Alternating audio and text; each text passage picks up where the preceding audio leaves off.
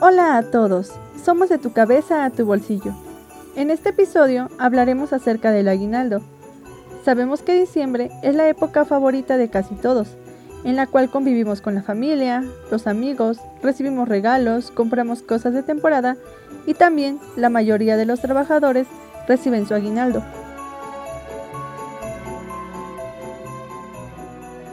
Justo por eso queremos darte algunas recomendaciones el día de hoy, para que aproveches al máximo tu aguinaldo de forma inteligente.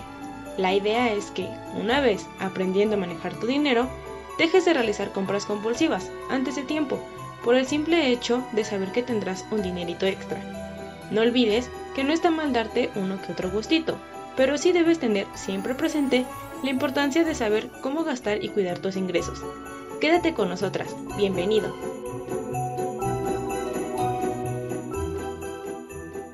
El aguinaldo es el reflejo de todo tu esfuerzo durante el año, que te será dado por la empresa en la que trabajas. Este es equivalente a una quincena o la parte proporcional trabajada durante el año. Se debe percibir antes del 20 de diciembre y se debe percibir siempre en dinero.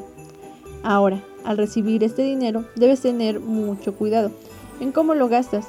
Recuerda que es todo tu esfuerzo del año y por esta razón debes cuidarlo muy bien. Invertirlo en cosas que te favorezcan a corto, mediano e incluso a largo plazo. Y si es posible, ahorra una parte para el futuro. No se trata de gastarlo todo inmediatamente, a pesar de todas las tentaciones de estas fechas.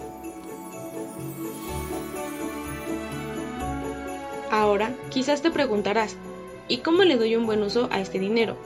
Pues bien, nosotras te recomendamos que sigas tu plan presupuestario, y si no lo tienes, que comiences realizando uno, para que planifiques de manera organizada los gastos y usos que le darás a tu aguinaldo. Por ejemplo, puedes utilizarlo para pagar tus deudas como tarjetas de crédito o préstamos.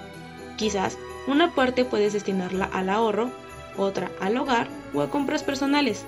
Sobre todo, no olvides ser previsivo y guardar una parte para el mes de enero y gastos futuros. Algunos expertos recomiendan que se debe distribuir de la siguiente manera. 10% a la diversión, 30% al ahorro, 30% a pagar deudas, 20% al hogar y 10% a compras personales. ¿Y esto con qué propósito? Pues bien, el de poder estar haciendo un uso inteligente, porque sabemos que es una época de consumismo y las ofertas pueden hacer que lo usemos para despilfarrarlo cosa que no queremos que suceda, ¿verdad? Por lo que hay que destinarlo a cosas prioritarias. Si tiempo atrás tú ya habías considerado realizar una compra y has hecho una indagación del producto, es válido que hagas uso de tu aguinaldo para adquirirlo, considerando que sea una compra inteligente, y también sin olvidar que estamos ante un contexto incierto, y por ello debes tratar siempre de favorecer tu estabilidad financiera.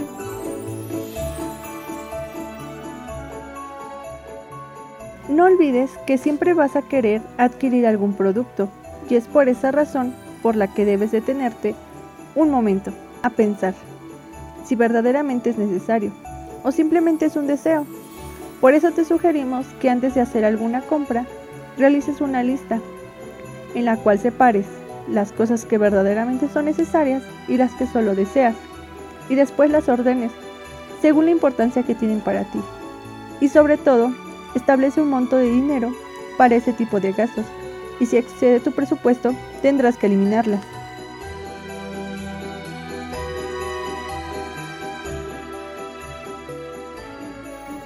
Esperamos que te sean de utilidad nuestras recomendaciones y consejos del día de hoy.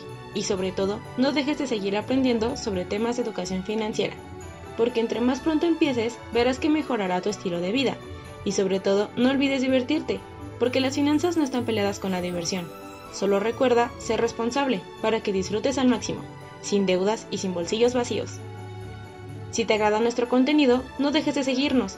O si simplemente estás interesado en conocer más acerca de temas sobre educación financiera, te esperamos en nuestro próximo episodio. Recuerda, todos los martes y sábados. ¡Chao!